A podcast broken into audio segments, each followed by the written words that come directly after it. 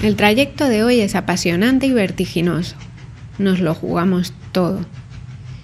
Parece imposible que en el año 2021, con tanta evidencia científica, con tantos estudios y síntomas, siga sin declararse el cambio climático como objetivo primordial a combatir. Inmersas en una gravísima crisis social ecológica, incluso en la mayor pandemia mundial, sigue siendo prioridad la economía y sus paradigmas neoliberales. Crecer a costa de la vida misma.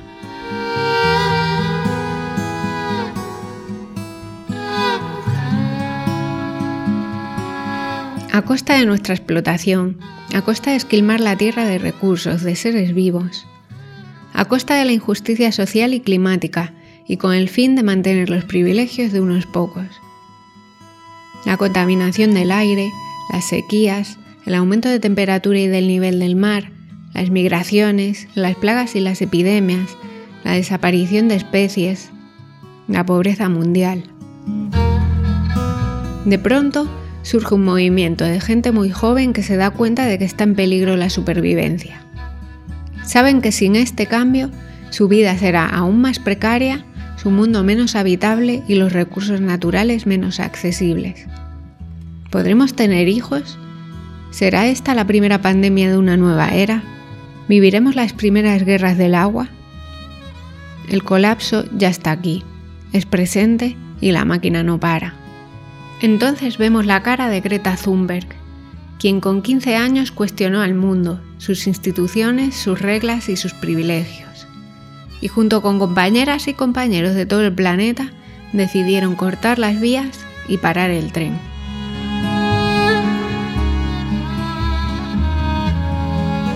Hoy en Tránsito Podcast, el movimiento Fridays for Future.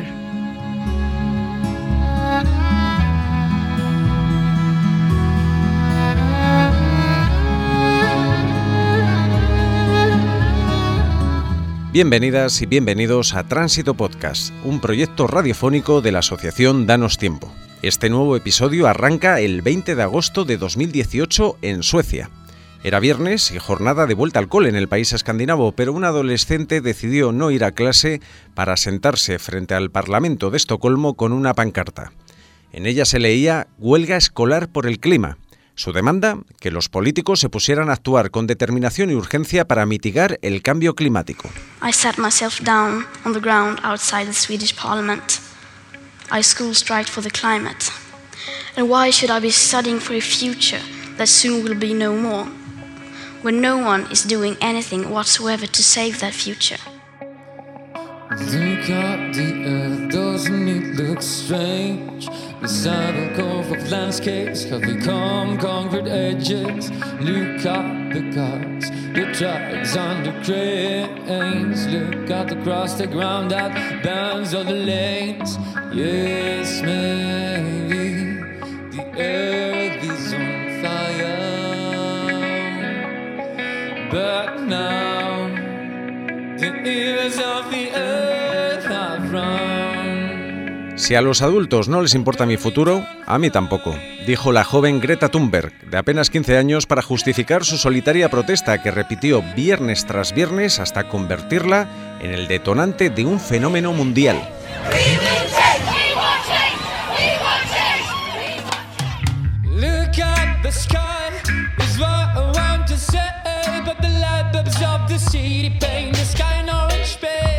Gesto de Greta empezó a replicarse en todo el planeta y así surgió el movimiento Fridays for Future, Viernes por el Futuro, que aglutina a jóvenes de todos los continentes contra la crisis climática. La huelga escolar contra el clima que emprendió Greta por su cuenta en 2018 acabó siendo multitudinaria, planetaria, apenas unos meses después con manifestaciones en ciudades de todo el mundo. The global strike for climate will see demonstrators demanding governments and businesses commit to a target of net zero carbon emissions by the year 2030. 2019 fue el año de Fridays for Future, aunque la inmensa movilización se detuvo en seco, como todo, en 2020 con la pandemia del coronavirus. El día que se publica este episodio, el 19 de marzo de 2021, Fridays for Future vuelve a la calle para rebelarse contra la inacción política frente a la crisis climática. Los jóvenes tienen mucho que decir y en Tránsito Podcast queremos escucharles.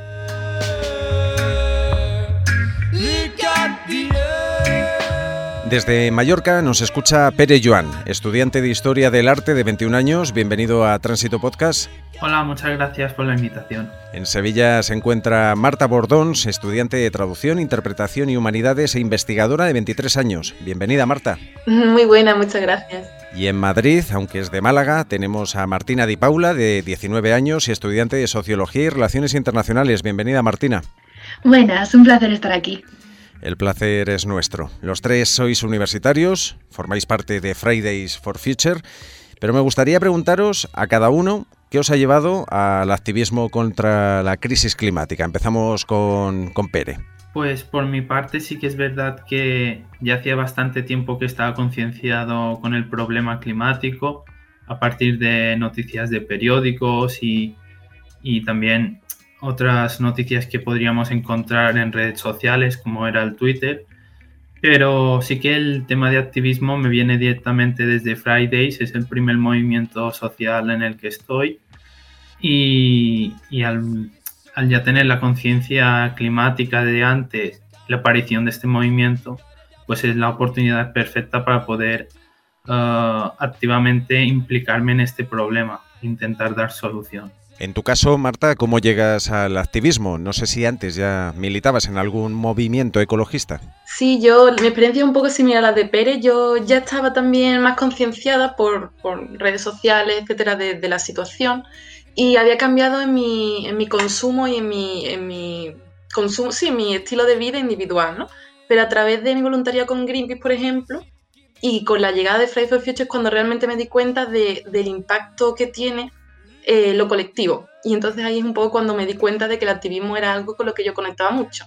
Y, fue en ese año 2019 cuando, cuando el movimiento de Fridays for Future llegó más a España y empezaron a organizarse los nodos en las ciudades, que yo junto con otros compañeros de Sevilla, pues montamos el nodo aquí y nos dimos cuenta de, eso, de lo importante que es eh, la acción colectiva. Y en tu caso, Martina, que eres la más joven, no sé si te había dado tiempo a militar en algún sitio previamente. Pues en mi caso, el ecologismo viene mamado de casa porque mi madre siempre ha trabajado con agroecología, entonces desde pequeña era consciente de, la necesidad de cuidar el mundo en el que vivimos, de actuar eh, por un mundo justo y que la justicia tiene un, tiene un ámbito medioambiental y un ámbito social. Entonces, eh, a medida que me voy haciendo mayor, como que empecé a hacer eh, lo que comentaba Marta de, cambios individuales en el estilo de vida, el darte cuenta de que puedes tener la teoría pero pasarlo a la práctica pues poco a poco. Y con una compañera empecé un proyecto chiquitillo de, contra los plásticos eh, que se llamaba Málaga sin pajitas, porque empecé en Málaga.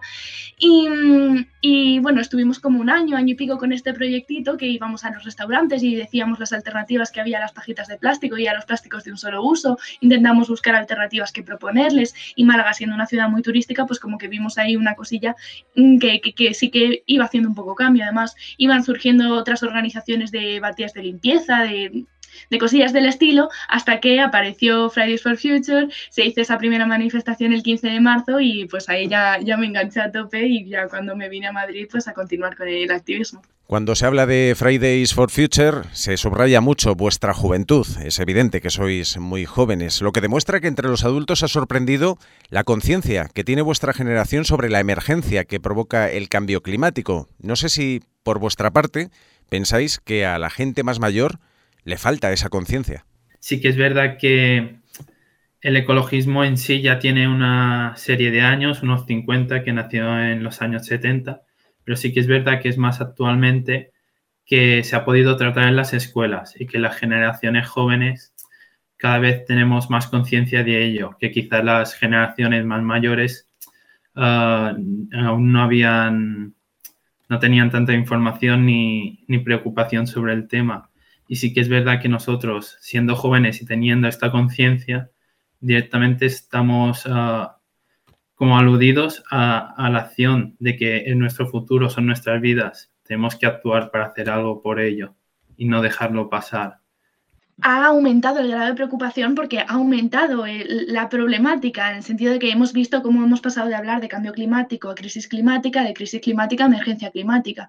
Entonces, resulta un poco inevitable que, que a medida que avanza el tiempo la preocupación aumente y, la movilización social también, porque la ciudadanía está más preocupada porque ve el problema cada vez más cerca. Es decir, este último año y medio yo creo que hemos visto de golpe un montón de consecuencias de la emergencia climática que antes no habíamos visto de manera tan visible, como hemos visto con lo de Filomena, luego que en verano, eh, que en verano, que en enero un día parecía verano y a la semana siguiente, pues eh, eh, como que lo estamos viendo de primera mano. Entonces, es a mí realmente no me sorprende que, sea la juventud la que está tomando también la voz porque ha dejado de ser una lucha por el futuro para ser una lucha por el presente. Y yo creo que eso nos, de alguna manera, llama a la acción, porque no es que, que, vayan a ser las futuras generaciones las que vean las consecuencias del mundo que dejamos, sino que es el mundo en el que nos encontramos. Sí, yo me sumo a todo lo que habéis dicho y eso también constatando en nuestras movilizaciones que la presencia de personas adultas es muy grande, además de, la juventud,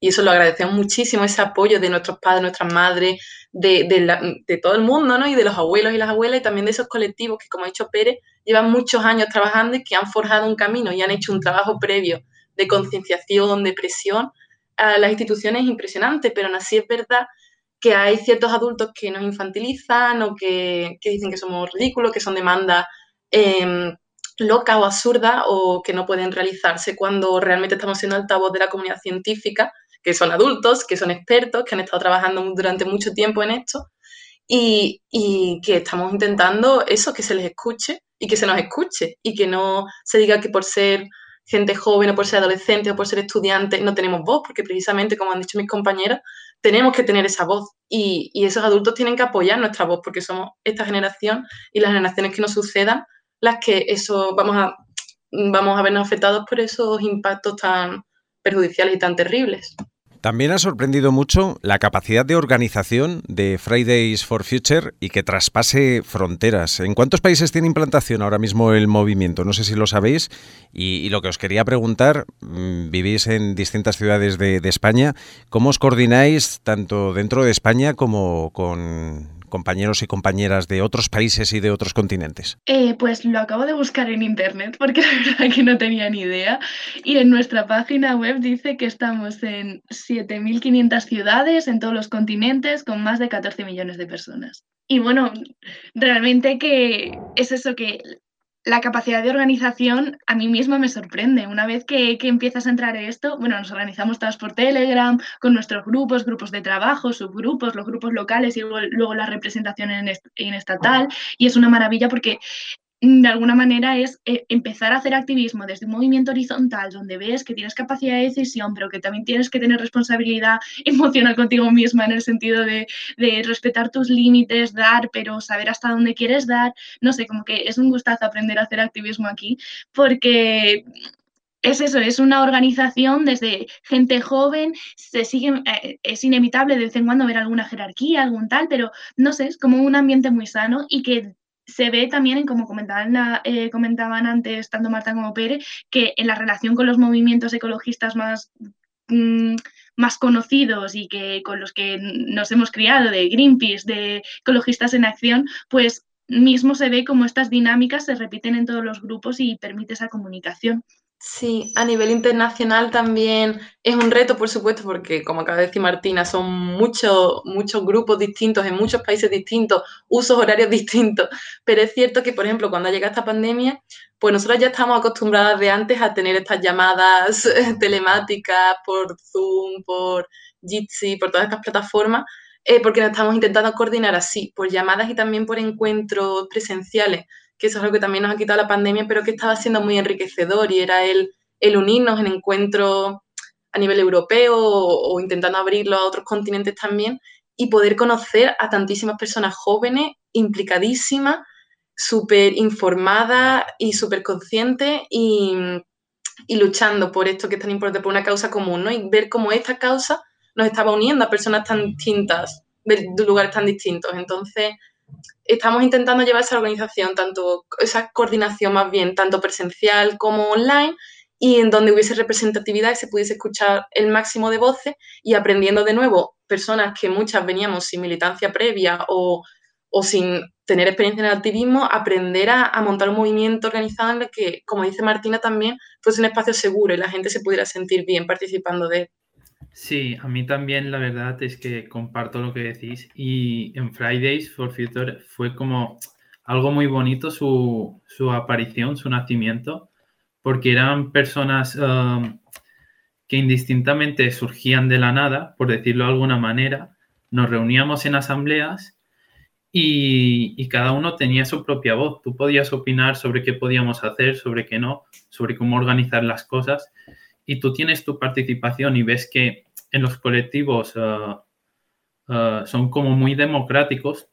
Tú, puedes tener la voz y voto tanto en tu nodo como luego en, en estatal, porque nos organizamos de una manera muy bien, muy bien diseñada aquí en España, que muchas veces nosotros no nos damos cuenta porque no vemos cómo se organizan en otros países, pero sí que es verdad que um, lo hacemos de tal manera que no hay una posición de poder de unos por encima de otros. Luego escogemos a personas que se encargan de hacer de enlace de unos territorios con el resto de España para poder coordinarnos mucho mejor y, a la vez lo hacemos con internacional. Y sí que nos permite crear como una red, um, una red de comunicación entre todas nosotras que está súper bien hecha y a la manera que apareció pues fue muy bonito a mi parecer.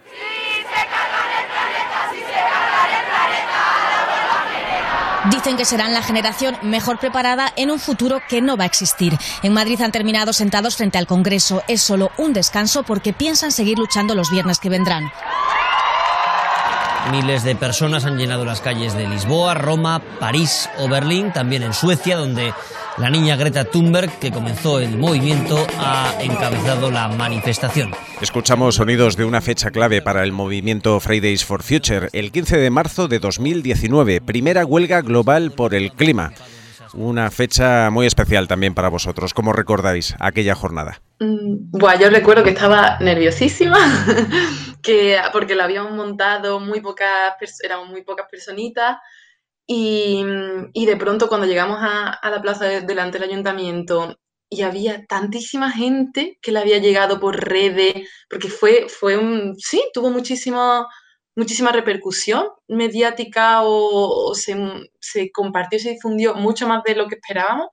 Y pues, por ejemplo, yo recuerdo que, que las eh, estudiantados de Bellas Artes, de la Facultad de Bellas Artes, que estaba muy cerca del ayuntamiento, habían creado unas pancartas muy bonitas, bueno, unos carteles con plantas y macetas, y yo pensando, oh, oh, y mm, todavía tengo una en mi casa, bueno, ya las macetas no están, pero, pero con hojas de papel, no sé, como una creatividad, una explosión de, de personas implicadísimas, surgían cantos nuevos, consignas nuevas. Nuestra, nuestro lema era sin, sin planeta no hay futuro y para mí esa pancarta la tengo en el corazón. Entonces sí, con mucha emoción y, como vi que, realmente eso tenía una fuerza que era imparable y lo sentí así y, y que aunque haya habido subidas y bajadas del movimiento, eh, yo creo que fue un hito realmente esa, esa unión de tantísimas personas por esto. Yo creo que, que las movilizaciones que había en 2019 nunca ha habido unas movilizaciones iguales sobre en cuestión contra la crisis climática. Y, sí, fue un punto aparte y lo, tengo, lo recuerdo con mucho cariño ese día. Yo sí que es verdad que el 15M fue, aparte de mágico, fue como muy loco porque en pocos días uh, las personas que habíamos aparecido teníamos que montar una manifestación que la mayoría no teníamos ni idea qué se tenía que hacer, cómo pedir un permiso, cómo hacer difusión en redes, cómo informar a los centros educativos cómo hacer huelga, etcétera, etcétera y se te viene todo esto que tú que eres nuevo o nueva y es como un poco estresante al principio porque estás como muy perdido y hay muchas cosas que tocar, pero luego lo que ha hecho Marta, ah, una vez llega el día, ves que no solamente estáis vosotros y vosotras las que estamos en la asamblea, sino que hay un montón de gente más desinteresada que ha venido por, por la misma causa. Y sí que es verdad que hay como ese componente mágico y especial. Sí, un poco eh, creo que tenemos todas unas sensaciones similares para el 15 de marzo. Mm, otro momento que yo me acuerdo y que eh, así como, como que me, me, marcó fue preparando las pancartas, los discursos, el planteando, uy, y, y si hay que, ¿quién lee el manifiesto? Creando un manifiesto que, que, que vamos, antes de eso era, ¿qué es un manifiesto? Vale, sí, poner tus ideas, pero ¿con qué formato tiene que tener? Y, y es eso, me acuerdo de, sobre todo eso, esa elaboración que además no, no lo hicimos como con tanto tiempo, sino fue una cosa de, uy, se está convocando esto internacionalmente, se va a convocar también a nivel nacional, venga, vamos a sacar algo aquí. Y, y, es eso, y, como el, y, comparto totalmente lo, lo, lo, que ha dicho, lo que habéis dicho de, de, en el momento en el que llegas y está eso lleno de gente, y que el, la capacidad de convocatoria que no sabíamos que teníamos, y fue, no sé, muy, muy, muy impactante y también eso, muy mágico, ese aprendizaje conjunto y, y colectivo que, que ha sido a gusto. A lo largo de 2019 se celebraron nuevas huelgas mundiales por el clima y una de esas convocatorias tuvo a España como protagonista. Fue en diciembre, coincidiendo con la cumbre del clima que acogía Madrid y la propia Greta Thunberg participó en una manifestación histórica en la capital. ¿Cómo estáis? Estoy muy contenta de estar aquí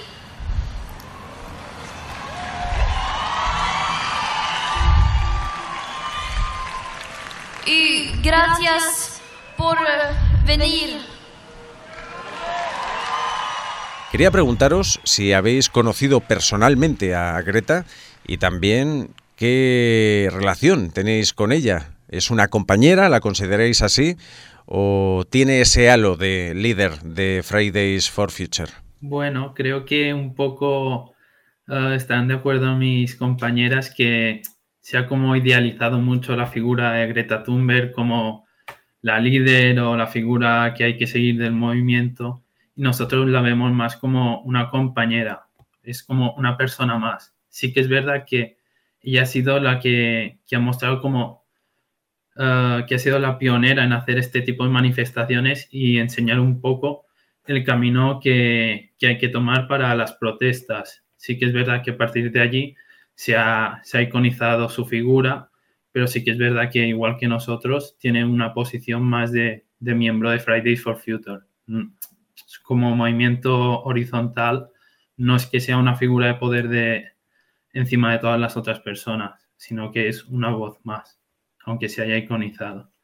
Sí, yo en mi caso sí he podido mm, encontrarme en más ocasiones con ella en algunos encuentros internacionales y, estar en asambleas de, trabajo y organizativa. Y para mí lo que dice Pérez, en realidad es una compañera que no tiene mm, su opinión por cuenta igual que el resto.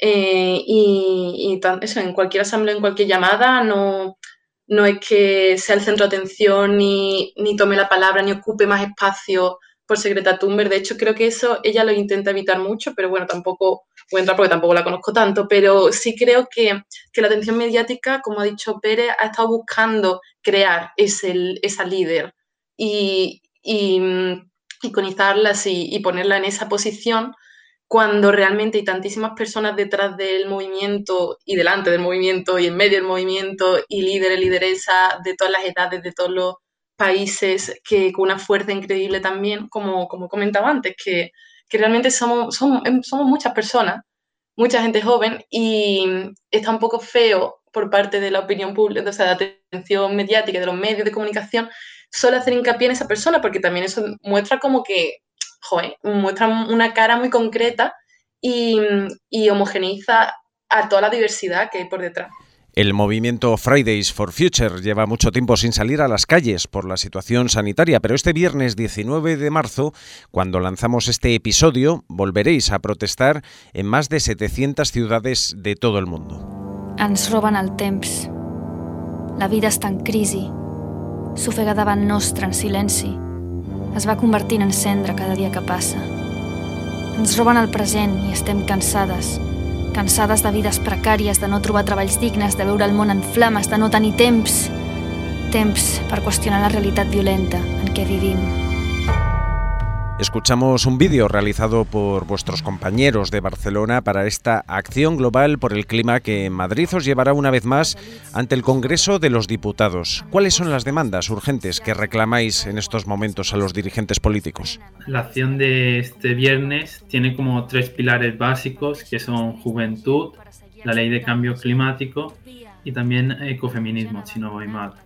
Y sobre todo, um, aparte de recoger ya cosas anteriores, como hemos dicho, de, que se cumpla el Acuerdo de París y, marcar ese grado y medio que es muy importante para el destino de, la humanidad, pues también uh, dar visibilidad a problemas uh, de la juventud, que somos los que más lo vamos a sufrir, a la ley de cambio climático, que no es suficientemente ambiciosa. Estamos muy lejos de cumplir los acuerdos que están marcando los, los científicos, que son mínimos para establecer también ese, ese límite del grado y medio. Y luego también ecofeminismos hablando un poco de, de, em, esta diferencia entre, entre personas que el cambio climático no nos afecta a todas por igual, sino que hay gente que lo va a sufrir más, igual con el norte y el sur global. Hay unas personas que van a ser mucho más afectadas que otras es eso, bajo estas tres líneas principales que, ya ha dicho Pere, de, bueno,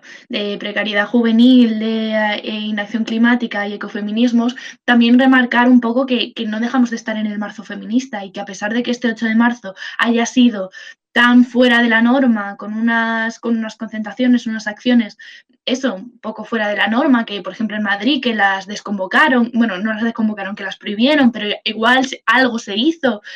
Mm, como que de alguna manera queríamos marcar que uno de los de, de más movilizaciones que ya hemos tenido, de noviembre ya tuvimos una campaña sobre el ecofeminismos, como que es un, un, un aspecto a tener, a tener bastante más en cuenta de lo que lo estamos teniendo hasta ahora, de que no solo hablábamos antes de cómo dentro del ecologismo las distintas disciplinas que hay, cómo se interrelacionan, cómo se interconectan, sino que ya desde los distintos movimientos sociales tienen una, interrelación.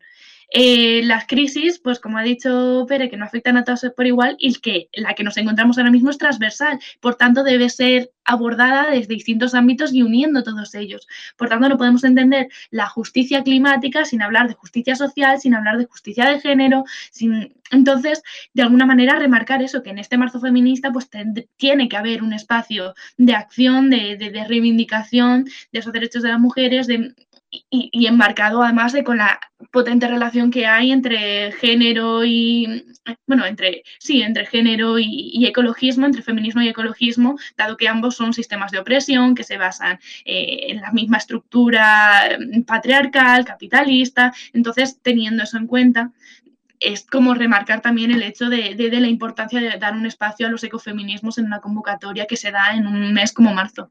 Yo, yo eso solo quería añadir que mm, también lo que, lo, lo, que dijo antes Pere, que, eso, que seguimos reivindicando y seguimos exigiéndole eh, unas promesas verdaderas o una acción verdadera, porque también es su trabajo, el trabajo de nuestros dirigentes, los líderes mundiales, es, mm, es que en asegurar nuestro bienestar, ¿no? Y, y ese es su puesto, ya que nosotros estamos como gente joven, todavía no hemos llegado a puestos de poder donde podamos hacer esos cambios, estamos dependiendo de ellos y exigiéndoles que lo hagan. De todos modos, nosotros seguimos haciendo unos cambios eh, sociales y transformadores desde abajo, porque no confiamos al 100% o no queremos esa dependencia al 100% de las instituciones que nos están fallando. Entonces también los movimientos sociales, al mismo tiempo de esa concienciación o al mismo tiempo de esa presión e incidencia política, estamos intentando transformar desde abajo y cambiar este modelo desde abajo y em, impulsar una verdadera transición ecológica justa y, y socialmente justa, de verdad, eh, porque es lo que, lo que realmente es necesario y, hablamos desde eso, de la rabia, desde el hartazgo, desde, pero no desde la impotencia, porque este es nuestro poder civil que también lo tenemos y no, no son solo los poderosos o los dirigentes políticos los que tienen el poder, también es la sociedad civil y eso es lo que estamos demostrando. Así que también otra cosita que quería decir es que estas movilizaciones serán muy distintas a las del pasado 2019 eh, por esta situación de crisis climática, o sea, de crisis sanitaria, perdón, Em, pero creo que, por ejemplo, em, que sean distintas o que la, presencia luego de las personas en la calle sea distinta y obviamente sea menor por esta situación sanitaria, no implica que la sociedad civil no, quiera este cambio, sino que hay muchas razones por las cuales hay gente que no va a salir a la calle para reivindicar y se entienden y todas son perfectamente aceptables y nadie es mejor activista ni mejor eh, persona por estar reivindicando en la calle, estar reivindicando en su casa o no estar reivindicando. Ya se demostrado en las pasadas movilizaciones que la gente quiere este cambio, que la gente necesita este cambio, la gente está comprendiendo por qué hace falta este cambio. Entonces, creo que es precioso por parte de las organizaciones y de los colectivos salir de nuevo a la calle, hacer este esfuerzo por adaptar y por innovar nuestras movilizaciones tradicionales a un formato que sea lo más seguro posible. Pero eso, no creo que, sea luego que nos pueda desinflar el que no vengan millones de personas, porque ya hemos llenado las calles con millones de personas. No es el objetivo de esta reivindicación, el objetivo es mandar este discurso, mandar estos mensajes y seguir haciendo presión a nuestros gobiernos. Marta Bordons, Pere Joan, Martina Di Paula, de Fridays for Future. Ha sido un auténtico placer escucharos, de verdad, y os agradecemos que hayáis participado en esta edición de Tránsito Podcast. Mucha suerte en la convocatoria de este 19 de marzo y en todas las venideras. Muchas gracias. Muchísimas gracias. Voy a tenerme que ir corriendo porque tengo que ir a clase, pero y me ha encantado veros otra vez. Muchas gracias, Ri, por, por habernos invitado y por todo. Muchas gracias.